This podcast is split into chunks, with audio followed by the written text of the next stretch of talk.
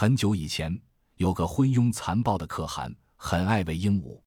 他认为臣民说的话都不可信，只有鹦鹉的话才是真的。他命令大臣上朝都要带鹦鹉，议事时都以鹦鹉说的话为凭。谁的鹦鹉口齿伶俐，谁就能当大官。可汗最喜爱的一只绿鹦鹉，就是宰相为他调喂的。这只绿鹦鹉专会重复可汗说的每句话的最后几个字。可汗想要征讨邻国，议事时问道。我们出不出兵？绿鹦鹉就会叫道：“出兵，出兵！”可汗要问：“今年我的臣民收成好不好？”绿鹦鹉说：“好，好。”可汗十分高兴，整天就和鹦鹉混在一起。这样，朝内上下除了鹦鹉重复可汗说的话外，谁也不吱声。大臣显贵们整日只知搜寻鹦鹉，吃喝玩乐，弄得国家连年征战。农商不兴，民不聊生。这天，可汗的一支人马为了捉鹦鹉，来到天山深处，看见湖边有只金色的鹦鹉在戏水。他们悄悄包围了这个山谷，猛地撒开大网，金鹦鹉振翅飞去，撞破大网，飞过了山腰。埋伏在山顶和山腰的弓箭手们立即放箭，飞蝗般的流矢将金鹦鹉团团围住，它用力向上飞。不料榜上中的一箭跌落下去，官兵们连夜搜寻，只在湖边看见一堆羽毛，其他什么也没找到，只得灰溜溜的走了。第二天，老猎人穆沙的孙女和孙子上山打柴，小孙子艾里发现草地上有很好看的羽毛，不少散落的羽毛下还有血迹。孙女古丽顺着血迹向前走了几步，忽然发现树丛中有只漂亮的金色鹦鹉。古丽拨开树枝，见金鹦鹉膀上流着血，就从头巾上撕下一块布替它包好。艾里还要给它喂水。金鹦鹉忽然开口说道：“小妹妹，快去湖边把我的雨衣找来。”姐弟俩抱起鹦鹉，在湖边找到雨衣，高高兴兴回到家。木沙老人让姐弟俩好好守护金鹦鹉。古丽每天都要亲口把囊嚼碎喂它，艾丽还给它捉小虫子吃。很快，鹦鹉的伤口就长好了。一天，古丽发现金鹦鹉脖子下坠有一颗小小的红宝石，就问是干什么的。只见鹦鹉浑身一摇，呼的一下变成一位美丽的仙女。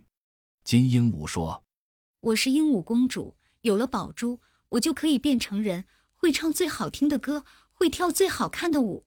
但是，一旦失去宝珠，我就再不能说话了。”鹦鹉公主又说。你们找到的五彩衣，我穿上就能呼风唤雨，战胜一切困难。那天就因为雨衣放在湖边，我才被官兵射中的。公主还让他俩绝不要对别人讲这事。从此，鹦鹉公主变成一个美丽的农村姑娘，住在古丽家。她每天给山民的孩子们教唱好听的歌，讲好听的故事，大家都叫她阿依汗。阿依汗披上五彩雨衣。就能让树木长出香喷喷的油囊，把小蚂蚁变成成群的牛羊，分给穷苦的山民。这样，山里的穷人都过上了好日子。再说，可汗没抓到金色的鹦鹉，一直闷闷不乐。听说山里有个姑娘，穿上花衣服，能把石头变成黄金。可汗下令把她抓来。宰相请求让他亲自去办这件事。宰相装扮成一个老人。让一个士兵扶着另一个少了一条腿的伤兵，化妆成他的儿子，暗藏凶器进了深山。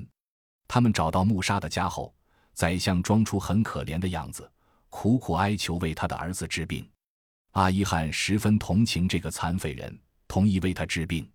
阿依汗披上五彩雨衣，默默念了暗语，又拿出药来让那伤兵吃下，士兵的另一条腿立即长了出来。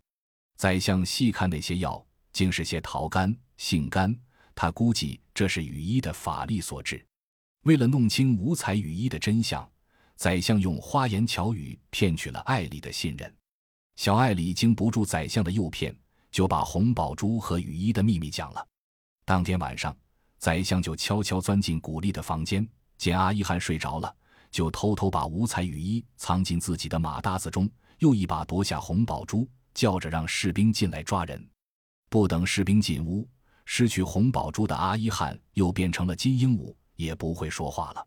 宰相立刻扑上去，一把按住，让士兵拿来铁笼子，将金鹦鹉关进笼中。被惊醒的古丽大叫：“有坏人！快来人啊！”木沙老人刚进门，就被宰相砍伤了左臂，但他咬紧牙关，夺下宰相的刀。宰相怕惊醒众林，不敢久留，带着鹦鹉慌忙逃去。宰相把金鹦鹉送进王宫，可汗高兴极了，让人严加看管，精心喂养。可是，尽管大臣和侍从们百般侍候，金鹦鹉成天不吃不喝，也不说不唱，大臣们都没有办法。可汗听说红宝珠和雨衣的神威后，心想：他如果戴上宝珠，穿上雨衣，一定能把石头变成黄金。可汗刚一摸宝珠，就像手握刺猬，扎得双手冒血。他刚一披雨衣，浑身就像裹上冰雪，冻得发抖。可汗大发雷霆，让人把宝珠砸烂，将雨衣烧毁。但是再大的铁锤砸下去，宝珠纹丝不动。铁锤反而崩裂，架起再多的干柴，烧起再高的火焰，也烧不掉雨衣的一根毫毛。气急败坏的可汗大叫：“快把这两样东西埋到后花园，上面压上大石板！”绿鹦鹉也叫着：“后花园大石板！”结果五彩衣和红宝珠都被埋在深坑里，金鹦鹉也被关进大牢。被砍伤的木沙老人请人认出那把刀上刻有宰相的名字。就让孩子好好看家，带上刀上京城告状。古丽为了帮助爷爷找回阿依汗，也带上弟弟悄悄进了京城。木沙老人来到王宫，诉说了苦情，用那把刀为证，控告宰相。可汗说：“大胆刁民！宰相说的这把刀丢了半年多了，偷刀贼就是你这个木沙。”绿鹦鹉也叫着：“木沙，木沙。”木沙老人刚要争辩，宰相又说：“告我抢人，请高贵的鹦鹉作证，在我们宫里，像他们这样的穷姑娘，到底有没有？”绿鹦鹉立即叫道：“没有，没有。”可汗下令把木沙抓起来，关进死牢，罪名是诬告朝廷命官犯上作乱。古丽和艾里听说爷爷被关，立即设法混进王宫。他们光打听到关押阿依汗的大牢的位置，决定先救出阿依汗。他俩等哨兵睡着后，悄悄摸到大牢前，只见金鹦鹉面色憔悴，张嘴说不出话。这是因为雨衣和红宝珠被抢走的缘故。他俩只好先去找那两件宝贝。夜深人静，古丽带着弟弟来到王宫内宫，听到可汗问：“那堆破羽毛买好了吗？”宰相说。埋在后花园了，绿鹦鹉也叫着后花园大石板。古丽带着艾里来到后花园，在一棵大树下，果然有块大石板。他俩搬开大石板，很快挖出了五彩雨衣和宝珠。他俩回到大牢时，哨兵还在睡觉。古丽把宝珠递进笼子，金鹦鹉立即变成了阿依汉。阿依汉把雨衣一披，一挥左臂。他们三人就飞到死牢门前，看守刚要横刀，他一挥右臂，士兵就变成冰雪人，不能动了。阿依汉打开牢门，救出木沙老人。老人说：“王宫里那些卖身求荣的鹦鹉也是害人精，老百姓狠透了他们。”阿依汉一挥双臂，霎时狂风大作，宫中那些帮主可汗欺压老百姓的大小鹦鹉，全都被抛到半空。冻死了，阿依汉又救出牢里的其他山民，一同回到山里。可汗听说犯人跑了，立刻下令荡平山区，杀光山民，把金鹦鹉抓回来。可汗的大军一路上烧杀抢掠，无恶不作。木沙老人把乡亲们组织起来，拿起刀枪准备战斗。可汗亲率人马，仗势人多，四面围攻。阿依汉站在高处，看到那边吃紧。就奔到那里，挥起双臂，用飞沙走石打败敌兵。可汗让士兵在四面筑起堡垒，建起高高的瞭望塔，并从高处放箭，步步进逼，妄图困死山里人。